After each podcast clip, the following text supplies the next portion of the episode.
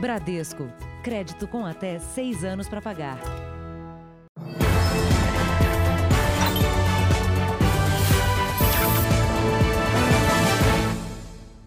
Olá, boa noite. Boa noite. Um adolescente está desaparecido há mais de um mês em São Paulo. A família diz que supostos policiais civis raptaram o jovem em casa. Os suspeitos já foram identificados. Eles teriam tentado extorquir dinheiro da vítima. Mais de um mês sem saber o paradeiro do filho. A minha esperança tá, tá qualquer forma que eu encontrar, eu só não quero continuar nessa situação que eu me encontro. De desespero, medo, pânico. O filho de Amanda, Thales Barreto, de 17 anos, desapareceu no dia 19 de agosto, depois que saiu de casa com um amigo que também está desaparecido. Thales foi visto por vizinhos no dia do sumiço. Um deles registrou o momento em que o jovem teria entrado numa viatura descaracterizada que seria usada por supostos policiais da região. O adolescente seria usuário de drogas e, de acordo com a família, também passou a vender, o que teria motivado a abordagem. Destruição total. Não só para quem consome, mas para quem está presente, para a família inteira. Um dia antes do desaparecimento que aconteceu aqui nesse bairro, na zona leste de São Paulo, uma testemunha que não quer se identificar disse que dois homens estiveram na casa do rapaz. Eles teriam se identificado como policiais civis, pediram dinheiro e parte da droga que estava com Thales. O rapaz não quis entregar. Esses mesmos homens teriam sido vistos mais duas vezes na presença do jovem. Uma outra testemunha chegou a ver pessoas com as mesmas características desses supostos policiais com o Thales, oito horas depois desse desaparecimento. O Ministério Público investiga o caso. A Corregedoria da Polícia Civil também abriu um procedimento e vai pedir a quebra do sigilo telefônico de Thales. Os dois supostos policiais foram identificados e devem prestar depoimento ainda essa semana. Nós vemos uma, um novo modus operandi que está se tornando cada dia mais evidente com relação à atuação de possíveis maus policiais, maus agentes do Estado. Veja agora outros destaques do dia. Bolsonaro defende economia e condena crimes ambientais em discurso na ONU. Trump destaca o combate à pandemia e critica a China. Traficante Elias Maluco é encontrado morto em presídio federal. Chuvas causam transtornos no Rio e alívio em Goiás. Na série especial, o resgate dramático de uma anta no meio do fogo.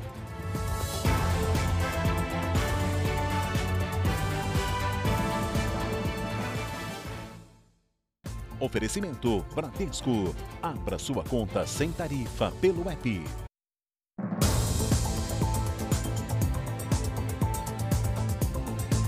Policiais militares resgataram uma mulher condenada pelo Tribunal do Tráfico no Rio de Janeiro. Ela foi torturada por ordem do chefe do crime porque denunciou o abuso sofrido pela filha. A mudança foi às pressas e todos os móveis couberam dentro de um caveirão, o blindado da PM do Rio de Janeiro. Só assim, a moradora e os seis filhos que têm entre 5 e 14 anos puderam sair com segurança de uma comunidade controlada pelo tráfico, perto da Avenida Brasil, uma das principais vias da cidade. A Polícia Militar montou uma operação para fazer o resgate da família, que era ameaçada. A mãe foi sequestrada no fim de semana. Foi uma decisão do Tribunal do Tráfico, depois que ela denunciou que a filha de apenas seis anos tinha sido abusada por um integrante da quadrilha. A mulher só foi salva depois que vizinhos chamaram a polícia. Os traficantes ocuparam a casa da vítima. Ali, ela foi torturada e jogada do segundo andar. Os PMs conseguiram libertar a refém. A mulher de 29 anos estava muito machucada, com hematomas nas pernas, nas costas e o braço quebrado. Pediu ajuda e abriu que ela tava, que ela tinha sido espancada e que ela não, ela não adiantava tirar ela dali, precisava sair a família inteira, porque ela ia, poderia morrer e, e morrer, os seus filhos também. A mãe está internada, mas fora de perigo. Os filhos não tinham para onde ir e foram acolhidos no batalhão da Polícia Militar, até que o Conselho Tutelar encaminhe os menores para um abrigo ou casa de parentes. A mulher poderá ser incluída no programa de proteção à testemunha e deixar o Rio de Janeiro. E em Minas Gerais, uma menina sofreu queimaduras graves e morreu ao brincar com fósforos em Uberaba, no interior do estado. Os bombeiros alertam para o perigo do descuido dos pais neste momento de isolamento social. A massagem cardíaca no meio da rua foi para tentar salvar uma menina de 5 anos. Minutos antes, a criança havia sido resgatada pelos bombeiros de um apartamento em chamas. Ela estava debaixo desta cama, já inconsciente depois de inalar muita fumaça. Segundo os bombeiros, a menina brincava com o irmão na sala, quando um fósforo caiu no sofá e deu início ao incêndio.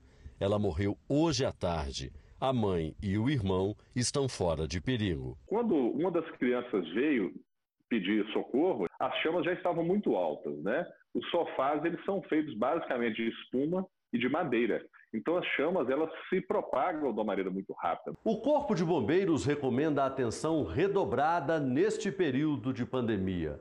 Os dados são assustadores. 75% dos casos de incêndio acontecem na cozinha e resultam desde pequenos cortes na pele até grandes queimaduras. Se a criança ela tem o interesse de cozinhar, de aprender alguma coisa, não tem problema. Mas você sempre tem que orientar a criança a sempre que ela for fazer isso, que ela esteja acompanhada, supervisionada por um adulto. Tomar cuidado também com os registros de gás do botijão, também com fósforos ou então outros elementos que produzam faíscas ou chama. Camila e Laura, de 4 anos, ouviram as sugestões e querem colocá-las em prática. Ela sempre mexeu na cozinha, mas sempre com supervisão, nunca sozinha. O traficante Elias Maluco, condenado pelo assassinato do jornalista Tim Lopes, foi encontrado morto hoje na Penitenciária Federal de Catanduvas, no Paraná. Quem tem as informações é o repórter Mark Souza. Boa noite, Mark. Já se sabe qual a causa da morte do traficante? Oi, Cris. Boa noite. Ainda não. A Polícia Federal faz uma perícia neste momento lá no presídio de Catanduvas para apurar o caso. O corpo será levado ainda hoje para o Instituto Médico Legal de Cascavel, onde vai passar por perícia. Só depois será levado ao Rio de Janeiro, onde será enterrado.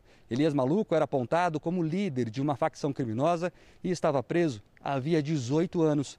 O traficante foi condenado pela morte de Tim Lopes em 2002, quando o jornalista fazia uma reportagem sobre abuso de menores em um baile funk em uma comunidade carioca. Além desse homicídio, Elias Maluco também era condenado por lavagem de dinheiro. Somadas, as penas chegavam a 40 anos de prisão. Eu conversei agora há pouco com a advogada de Elias Maluco. Ela contou que tinha uma reunião marcada com ele hoje à tarde. Cristina, fará? Obrigada, Mark. A deputada federal Flor de Lis prestou depoimento hoje em Brasília ao corregedor da Câmara. O processo investiga a parlamentar por quebra de decoro. Ela é suspeita de ser a mandante da morte do marido. O depoimento foi um pedido da defesa da parlamentar. O processo de quebra de decoro pode resultar em perda do mandato.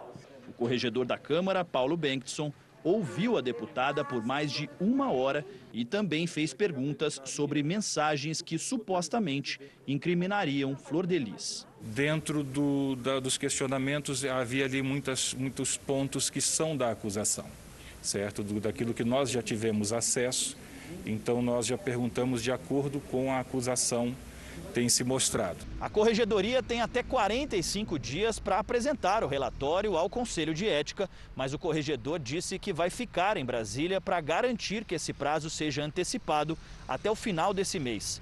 Depois do Conselho de Ética, esse processo deve seguir para plenário e a parlamentar poderá se defender duas vezes para tentar evitar a perda do mandato. A defesa diz que a parlamentar é inocente e pode recorrer ao Supremo Tribunal Federal. Acredita a defesa que a corregedoria, ao final dos 45 dias, irá perceber, irá perceber que no rol taxativo da quebra do decoro parlamentar a deputada não se inclui. Na semana passada, a Justiça do Rio de Janeiro determinou que a deputada use tornozeleira eletrônica, mas ela ainda não compareceu para cumprir a medida. Outras determinações obrigam a parlamentar a ficar em casa das 11 da noite às 6 da manhã. O jornalismo da Record TV entrevistou um dos investigados na operação que apura a suposta corrupção na Secretaria de Saúde do Distrito Federal. Ele é suspeito de participar do desvio de 11 milhões de reais da compra de testes para a Covid-19 e está foragido. O ex-subsecretário de Saúde do Distrito Federal, Johann Struck, é um dos 15 denunciados na Operação Falso Negativo. Os promotores acreditam ter descoberto um esquema de corrupção nas licitações para aquisição de testes da Covid-19 e outros serviços considerados urgentes durante a pandemia. Na época, os principais gestores da Secretaria de Saúde foram presos preventivamente, entre eles o então secretário Francisco Araújo. Johan era o subsecretário de gestão e estava foragido. Em entrevista exclusiva à Record TV, antes de se entregar à justiça, ele disse que não tinha se apresentado até agora porque estava com suspeita de Covid-19. Johan nega as acusações. Eu desconheço qualquer tipo de favorecimento, qualquer tipo, qualquer tipo de indicação, qualquer tipo de, é, de favorecimento, né, ou de solicitação de dinheiro, de propina, nada dentro do âmbito da Secretaria de Saúde. Johan se apresentou ao Ministério Público no fim da tarde na companhia dos dois advogados. Aos 27 anos e sem curso superior, o estudante de gestão pública era um dos responsáveis por assinar contratos milionários em nome do governo do Distrito Federal. Ele disse que assumiu a função de subsecretário da Secretaria de Saúde depois de que vários profissionais desistiram da função. Agora, a defesa aguarda uma decisão judicial pela anulação do pedido de prisão por falta de provas. Se realmente, então, houve algum desvio, onde é está o dinheiro? Porque o Ministério Público simplesmente não consegue, e é, cabe a ele, como órgão acusador, apresentar aonde está o dinheiro. Se houve desvio, se houve corrupção, tem que ter havido desvio e ele não consegue apresentar absolutamente nenhuma prova. O Ministério Público do Distrito Federal não comenta a entrevista com o ex-subsecretário da Saúde nem as declarações do advogado dele. O Jornal da Record traz agora os números de hoje da pandemia no Brasil. De acordo com o Ministério da Saúde, o país tem 4.591.604 casos de Covid-19. São 138.108 mortos.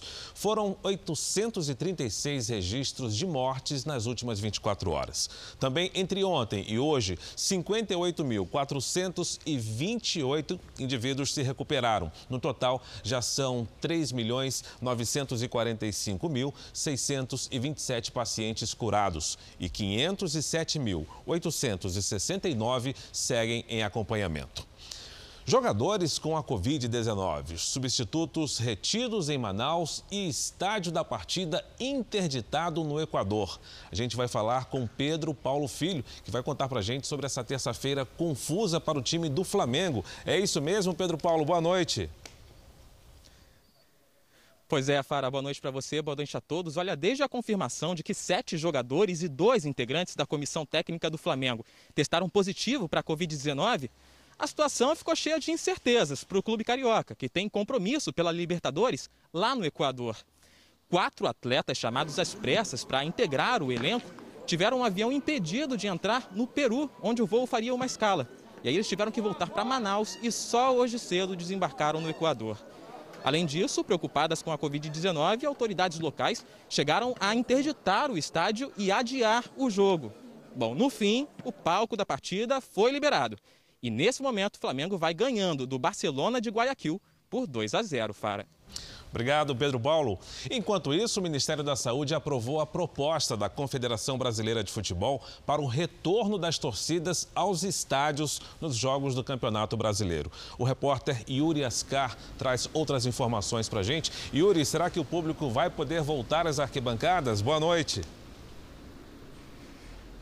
Vai sim, Fara. Boa noite. O Ministério da Saúde determinou que o número de torcedores vai ser limitado neste momento a 30% da capacidade total dos estádios. A liberação passa a valer para os jogos das séries A e B, mas ainda vai depender de uma decisão do município onde a partida é realizada. A ideia é que os torcedores retornem já em outubro. De Brasília, Yuri Ascar. Obrigado, Yuri Escar. O Jornal da Record continua falando sobre esporte. A corrida de São Silvestre em São Paulo foi transferida de 31 de dezembro para 11 de julho do ano que vem. Os organizadores disseram que a transferência foi necessária para garantir a segurança dos atletas e também do público. Portanto, em 2021 haverá duas edições da prova, uma no meio do ano e a outra no 31 de dezembro. Mais peritos médicos voltaram hoje ao trabalho. Dos 486 que eram esperados, 350 deram expediente em agências do INSS de todo o Brasil. A única agência a retomar os trabalhos presenciais na capital gaúcha teve movimento intenso já nas primeiras horas da manhã. Na fila, trabalhadores que esperam há meses pela perícia médica. Está marcada deu para o dia 24 de agosto, mas como eles estavam fechados, né, aí não pude fazer. Aqui no Rio Grande do Sul, seis das 98 agências do estado reabriram hoje sem previsão de novos postos nos próximos dias. Para evitar aglomerações nas que estão funcionando, são realizadas apenas as perícias agendadas previamente. Em todo o país, 351 peritos federais retornaram hoje ao trabalho. 486 eram aguardados pelo INSS. Até o fim da tarde, haviam sido feitas mais de 3 mil perícias em 110 agências que estavam adequadas. Segundo o INSS, elas passaram por vistorias e atendem a todos os protocolos de segurança. Todas as medidas combate, para o combate ao coronavírus né, foram tomadas e todos os EPIs estão à disposição tanto dos servidores quanto dos segurados. Depois de uma semana de agências abertas, mas sem perícias, a Associação Nacional dos Peritos liberou 11 unidades no estado do Rio, três na capital. Até o fim da semana, a associação fará inspeções em novas agências. No Recife, oito agências retomaram os trabalhos. A entrada nos prédios só é permitida 15 minutos antes das marcações. A limpeza dos ambientes foi reforçada. A partir de amanhã, mais 190 agências devem ter perícias agendadas em todo o país. O segurado que não conseguir ser atendido pode agendar nova perícia pelo portal do INSS na internet ou pelo telefone 135. Depois dos tombos de abril e maio, quando a economia praticamente parou por causa da pandemia, agosto foi um mês de alívio para a indústria. Pelo terceiro mês seguido, houve crescimento e retomada de empregos em vários setores. Os pedidos voltaram.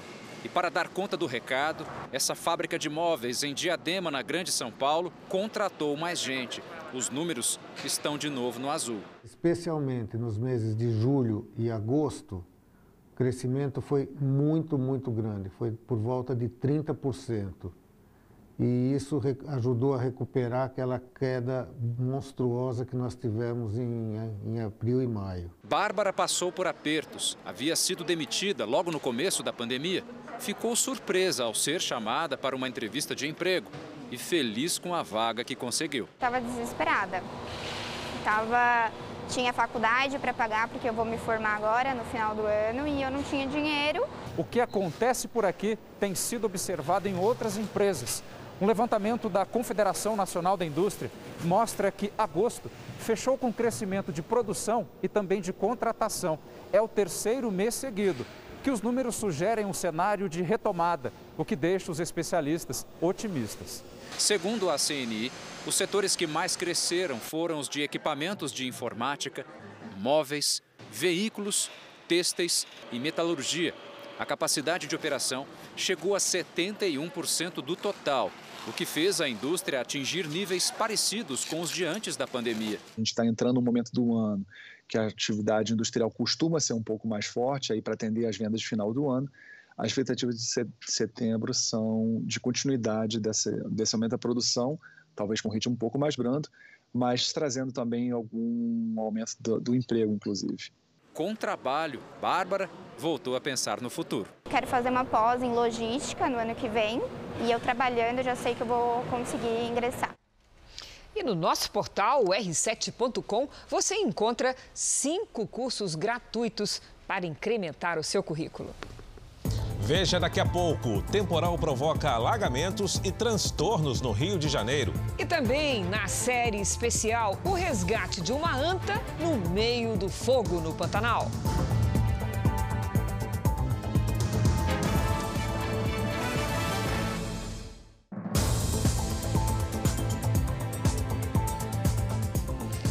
O presidente Jair Bolsonaro abriu a Assembleia Geral da ONU hoje com um discurso em que exaltou a economia do Brasil e disse que o governo tem tolerância zero contra crimes ambientais. Bolsonaro também fez apelo pela liberdade religiosa. O primeiro assunto tratado pelo presidente foi a pandemia de coronavírus. Em primeiro lugar, quero lamentar cada morte ocorrida. Desde o princípio, alertei em meu país que tínhamos dois problemas para resolver: o vírus e o desemprego, e que ambos deveriam ser tratados simultaneamente e com a mesma responsabilidade. O discurso de Jair Bolsonaro durou 14 minutos. O vídeo foi exibido na Assembleia Geral da Organização das Nações Unidas. Bolsonaro também comentou o que chamou de politização da pandemia. Como aconteceu em grande parte do mundo, parcela da imprensa brasileira também politizou o vírus, disseminando o pânico entre a população. Sob o lema Fique em casa e a economia a gente vê depois, quase trouxeram o caos social ao país. Nosso governo, de forma arrojada, implementou várias medidas econômicas que evitaram o mal maior. O presidente citou o pagamento do auxílio emergencial. Concedeu auxílio emergencial em parcelas que somam aproximadamente mil dólares para 65 milhões de pessoas. O maior programa de assistência aos mais pobres no Brasil e talvez um dos maiores do mundo. Destinou mais de 100 bilhões de dólares para ações de saúde, socorro a pequenas e microempresas. E criticou a dependência do mundo pelos produtos chineses na área da saúde. A pandemia deixa a grande lição de que não podemos depender apenas de umas poucas nações para a produção de insumos e meios essenciais para a nossa sobrevivência. O presidente comentou depois a importância da nossa produção agrícola. A produção rural não parou. O homem do campo trabalhou como nunca. Produziu, como sempre, alimentos para mais de um bilhão de pessoas. O Brasil contribuiu para que o mundo continuasse alimentado. As queimadas na Amazônia e no Pantanal também ganharam destaque na fala do presidente na ONU. Jair Bolsonaro, como o Jornal da Record antecipou ontem, rebateu as críticas internacionais de que o governo não vem adotando medidas para proteger o meio ambiente e evitar o desmatamento. Somos vítimas de uma das mais brutais campanhas de desinformação sobre a Amazônia e o Pantanal. Somos líderes em conservação de florestas tropicais. Temos a matriz energética mais limpa e diversificada do mundo. Mesmo sendo uma das dez maiores economias do mundo, somos responsáveis por apenas 3% da emissão de carbono. Os incêndios acontecem praticamente nos mesmos lugares, no entorno leste da floresta, onde o caboclo e o índio queimam seus roçados em busca de sua sobrevivência em áreas já desmatadas.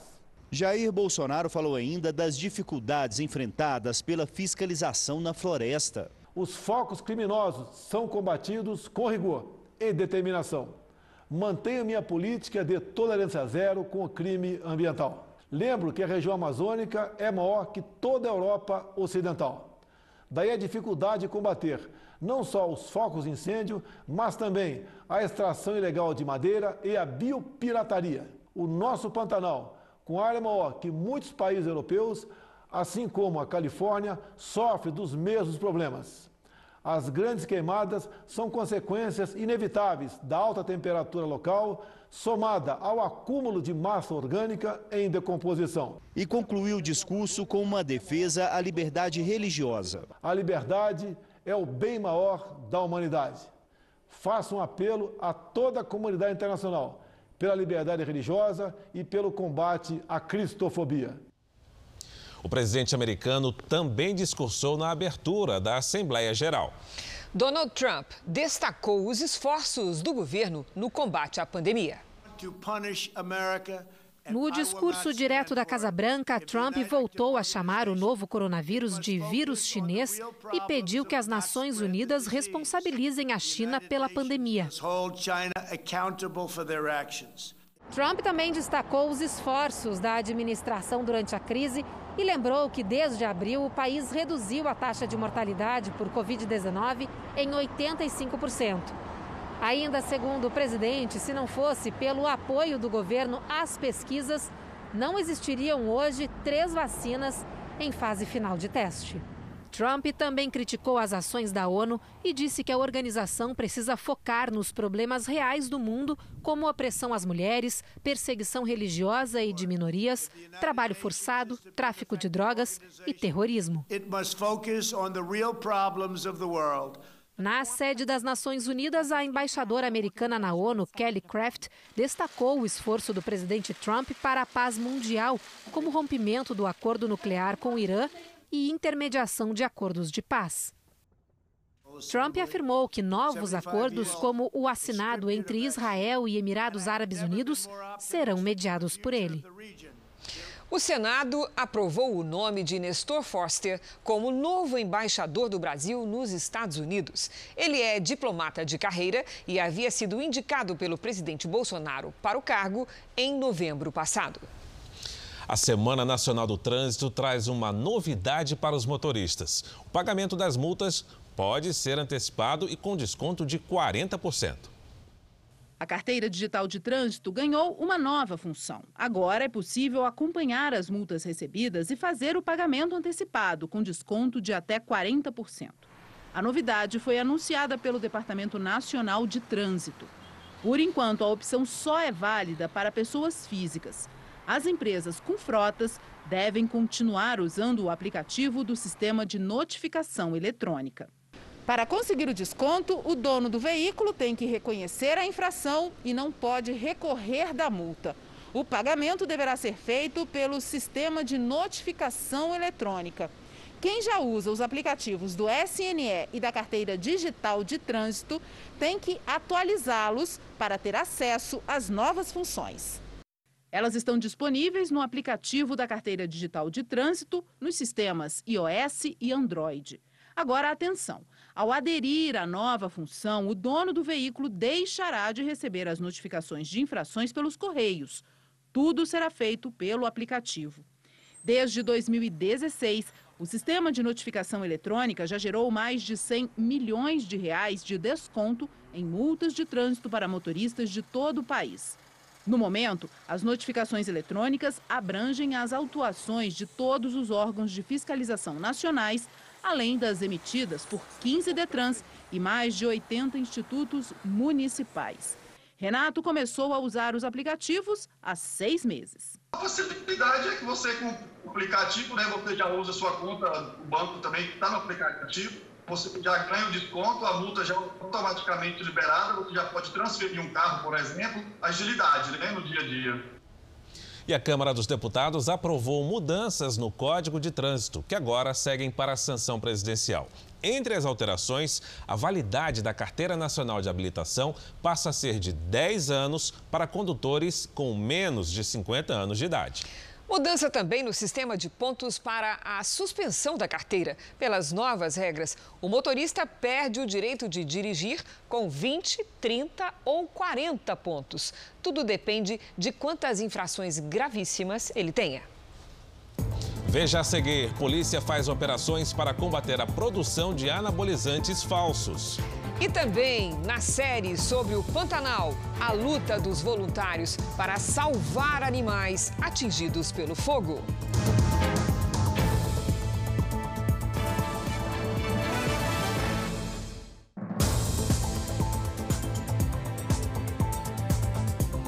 Um temporal provocou alagamentos e transtornos no Rio de Janeiro. Uma enxurrada assustadora. O temporal provocou alagamentos por toda a cidade. Várias vias ficaram interditadas. Mesmo com muita água, motoristas se arriscaram. Este entregador também tentou passar pelo bolsão d'água, mas preferiu dar a volta. É muito arriscado, é perigoso. Mas daqui a pouco eu já estou indo embora para casa. Não dá para trabalhar assim não. Teve gente que ficou pelo caminho. Já tem quase 30 minutos. 30 minutos. Aqui preso. Uma árvore caiu nesta rua no centro da cidade, que ficou interditada para a remoção dos galhos e do tronco. Essa taxista escapou por pouco.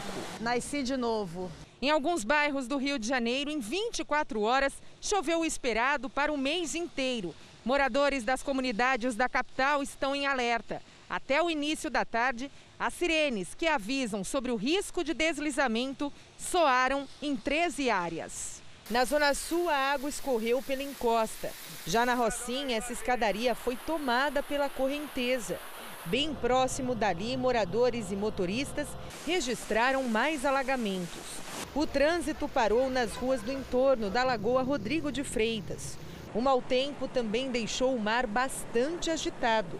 A Marinha emitiu alerta de ressaca para a orla da capital fluminense até quarta-feira. Neste bairro, o rio transbordou. Os moradores abandonaram os carros e foi preciso seguir a pé. Eu tenho que chegar em casa, não tem alternativa. Já em Goiás, a chuva ameniza o calor e reduz os focos de incêndio. Choveu em quase todo o estado. Em alguns locais, com menor intensidade. Olha a chuva em Senador Canedo. Em outros, ela veio forte. Em Goiânia, depois de 120 dias, a chuva caiu de forma tímida, mas o suficiente para limpar o céu e ajudar a controlar as queimadas que estavam castigando a cidade.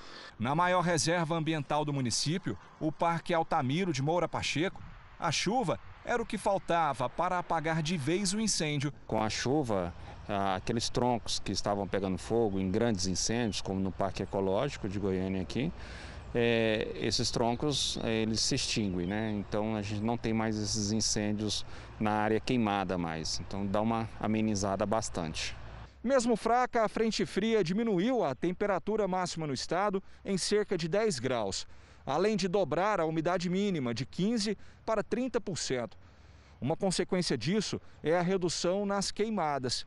Segundo o Instituto Nacional de Meteorologia, foram 70 focos no domingo. Agora são oito. No meio das cinzas já começam a brotar as primeiras plantas. E os pássaros estão de volta natureza e população agradecem.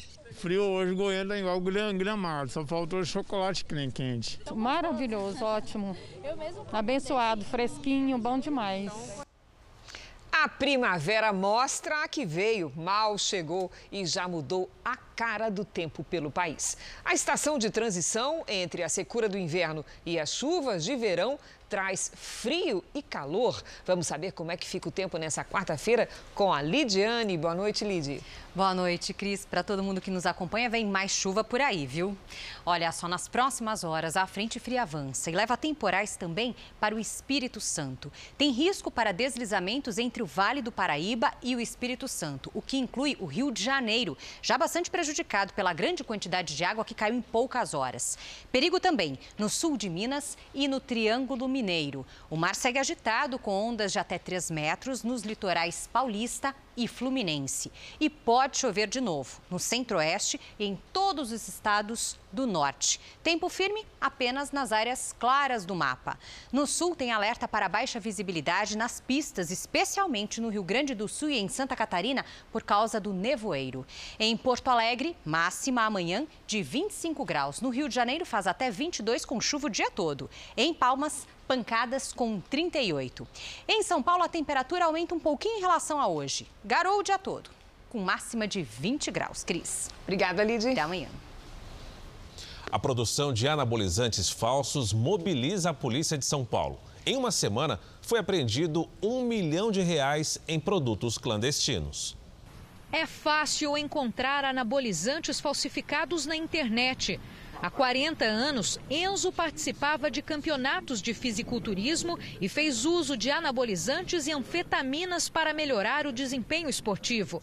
Mas os efeitos colaterais do uso prolongado desses produtos causaram um câncer no fígado e sequelas nos rins. Ele até precisou fazer um transplante. Fiz três anos de hemodiálise. Fiquei doente quatro anos, renal crônico. É, foi uma das piores, assim, piores experiências que eu tive na vida. A Agência Nacional de Vigilância Sanitária diz que os anabolizantes são medicamentos para reposição hormonal e de uso controlado. O comércio, contrabando ou falsificação são considerados crimes equivalentes ao tráfico de drogas. É considerado crime hediondo, então é um crime gravíssimo que a pessoa que compra e usa esse tipo de, de anabolizante sem nenhuma prescrição médica ou sem nenhum acompanhamento médico, ela corre sérios riscos de vida. Na semana passada, a polícia de São Paulo encontrou um laboratório clandestino e prendeu três pessoas. Foram apreendidas caixas, garrafas, ampolas, galões e comprimidos, cerca de um milhão de reais em produtos falsificados. A polícia ainda quer saber quem fazia a distribuição e qual a origem dos produtos. Esse tipo de crime é muito comum em academias. Então, um professor comercializa, um fornecedor. Um mercado ilegal e sem volta. É, não faz sentido, né? A pessoa ela pode colher né, bons resultados é, sendo disciplinada, né? Que às vezes as pessoas querem um caminho mais fácil, né? Então, a recomendação de uma pessoa que tem 40 anos de experiência é procure um médico. A saúde sempre em primeiro lugar, né? É, a longevidade em primeiro lugar. Uma carga com mais de 600 quilos de cocaína foi apreendida hoje no Paraná. A droga estava escondida em sacos de açúcar e foi encontrada durante fiscalização da polícia e da Receita Federal no porto de Paranaguá. A cocaína seguiria para a Antuérpia, na Bélgica. Pesquisadores do Centro de Estudos do Genoma Humano da USP montaram um banco de dados com as informações genéticas dos idosos da cidade de São Paulo. Isso é importante porque pode ajudar laboratórios a desenvolverem remédios específicos para a população brasileira. Os pesquisadores encontraram a explicação científica para toda essa diversidade que podemos constatar nas ruas de São Paulo. Eles fizeram o genoma completo de 1.171 paulistanos de mais de 60 anos de idade. Um banco genético inédito. Os cientistas encontraram 76 milhões de variantes genéticas. O mais importante, 2 milhões delas não figuram em bancos de dados internacionais. São aqueles nos quais a indústria farmacêutica se baseia para desenvolver drogas e tratamentos de precisão voltados para brasileiros. Até agora, 90%, para alguns casos 80%, de todas as informações a respeito de farmacogenômica são para populações de base principalmente europeia. Então, Estados Unidos e Europa, né, com grandes bancos de dados, fizeram esse, foram pioneiros nisso. Na população paulistana, os cientistas identificaram entre 60 a 70 milhões de pares que não constam do sequenciamento feito fora do Brasil cerca de 3% do genoma completo. Parece pouco, mas pode explicar a incidência diferente de algumas doenças. Essa diferença talvez explique por que a fibrose cística é cinco vezes mais comum na Europa do que no Brasil. Já os brasileiros são mais vulneráveis à surdez causada pelo gene GJB2 e também a chamada febre familiar mediterrânea que talvez tenhamos herdado dos nossos ancestrais que vieram do Oriente Médio, da Península Ibérica e do Mediterrâneo. A ideia é multiplicar esse tipo de estudo para permitir que a produção de drogas não se baseie apenas no genoma dos europeus ou dos norte-americanos, mas que também considere o alto grau de miscigenação dos brasileiros. Os sindicatos dos funcionários dos Correios acataram a decisão da Justiça que concedeu reajuste e determinou o fim da greve. Assembleias na noite desta terça-feira aprovaram o fim da paralisação. Segundo os Correios, 92% dos trabalhadores já voltaram aos postos. Preso no Rio, um dos criminosos que invadiram o aeroporto internacional Tom Jobim para resgatar um balão. O suspeito faz parte de uma quadrilha que chegou a trocar tiros com os policiais do aeroporto em julho. Na casa dele foram apreendidos material para confeccionar balões, camisas com alusão a grupos de baloeiros e as gaiolas onde eram mantidos cinco pássaros sem autorização do Ibama. Os incêndios no Pantanal já destruíram 3 milhões de hectares. Os dados foram divulgados hoje pelo Ibama em parceria com a Universidade Federal do Rio de Janeiro. Onde a chuva não veio, o fogo segue sem freios. Estas imagens foram gravadas durante a noite na região da Serra do Amolar, em Mato Grosso do Sul. Na Barra do São Lourenço, uma família ribeirinha precisou ser retirada às pressas pelos bombeiros. Em poucos minutos, as chamas avançaram sobre a casa. As pessoas que a gente tirou aqui, a casa onde elas moram, o incêndio já chegou. A gente está combatendo ele agora aqui. Talvez seja difícil de ver, mas a frente de fogo está fazendo quase a noite virar dia aqui. Durante o dia, pelo rio Paraguai, muita fuligem e fumaça das queimadas. A região faz parte de uma rede de proteção da planície pantaneira, distante 150 quilômetros de Corumbá. Segundo o Ibama, o fogo no Pantanal já devastou uma área equivalente ao estado de Alagoas, mais de 3 milhões de hectares. Em Mato Grosso, são quase 2 milhões de hectares queimados. Em Poconé, onde não choveu, os focos de incêndios permanecem ativos. A expectativa é de que ainda nesta semana, homens da Força Nacional comecem a ajudar no trabalho.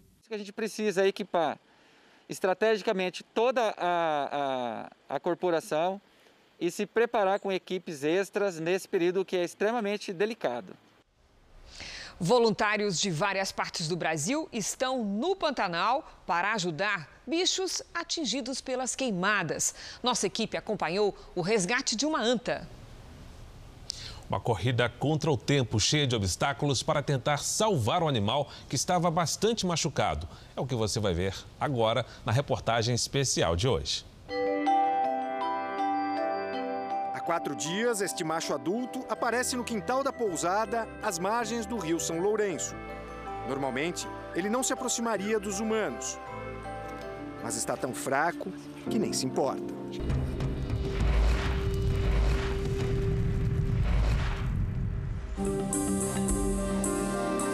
As antas são os maiores mamíferos terrestres do Brasil. Tem bastante, né? O número de animais aqui na região é grande, né? E outra é que elas são mais lentas também. Elas ficam normalmente é, mais para dentro mesmo do, do, do, Pantanal, perto das áreas alagadas. Então, é, para elas conseguirem sair é mais difícil do que determinadas espécies. A arma usada por essas pessoas é para tentar salvar o bicho. Menos de 15 minutos depois de ser atingida pelo dardo tranquilizante, a anta se deita. Os voluntários começam a lutar contra o tempo e a falta de estrutura. O estado é muito grave. Desidratação, feridas onde se formaram bicheiras, cascos queimados e infecção pulmonar, provavelmente provocada pela fumaça que cobre a floresta. Está com um centro improvisado que os cuidados básicos a gente consegue fazer. Né? Mas esse animal, o estado é grave, então a gente já precisa de um, de um cuidado intensivo. Um, dois e já vai. São necessários seis voluntários para puxar a anta até a caminhonete.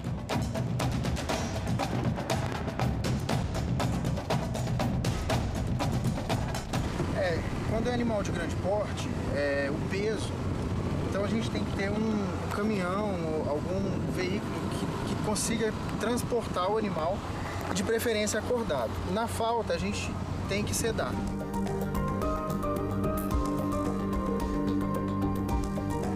Até o hospital veterinário em Cuiabá são cerca de 300 quilômetros. Um caminhão vai fazer o transporte, mas não dá tempo de esperá-lo. E só de Transpantaneira são quase 150 quilômetros.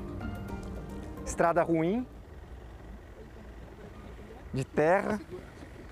Ó, passa por pontes como essa daqui, ó.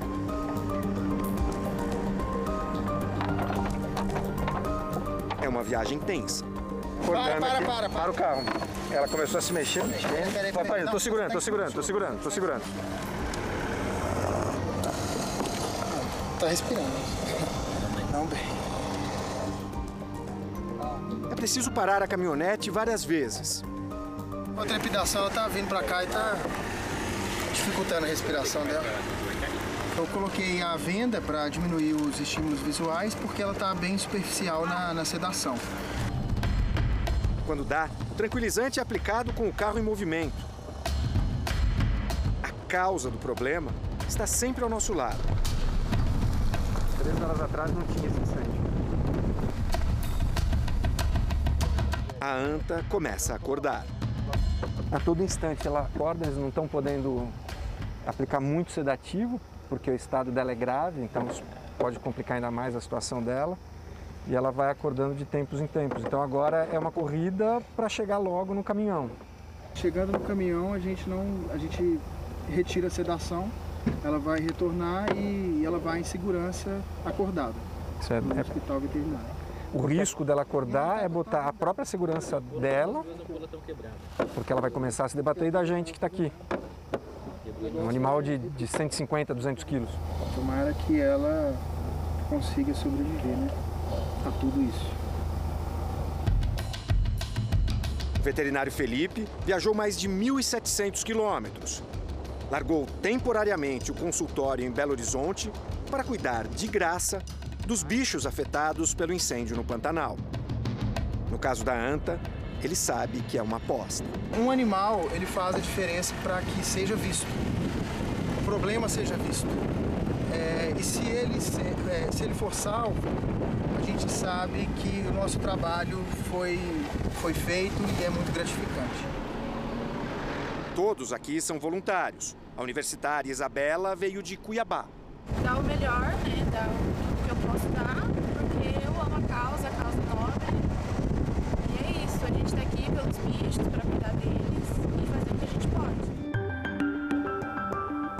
Apesar de todo o empenho, o animal começa a convulsionar. Paramos novamente. A preocupação é visível no rosto do veterinário. Está tendo pequenas convulsões. E aí nós vamos entrar com outro medicamento para controlar.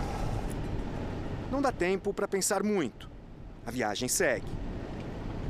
No meio da estrada, a imagem que todos esperavam. Encontramos o caminhão. Alívio? Alívio.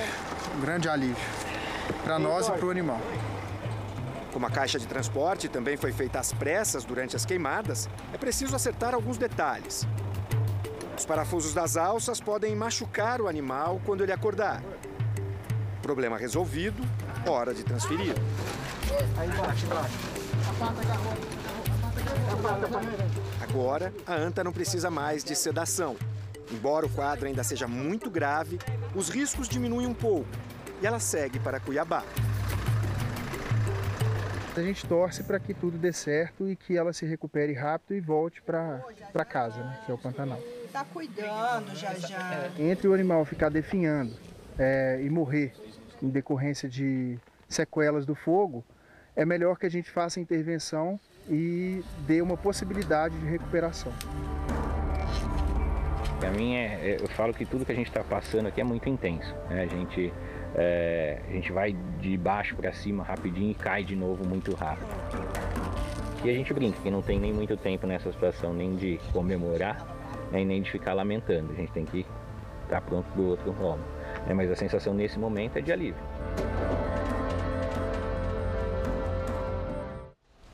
Nossa admiração aos voluntários e aos veterinários.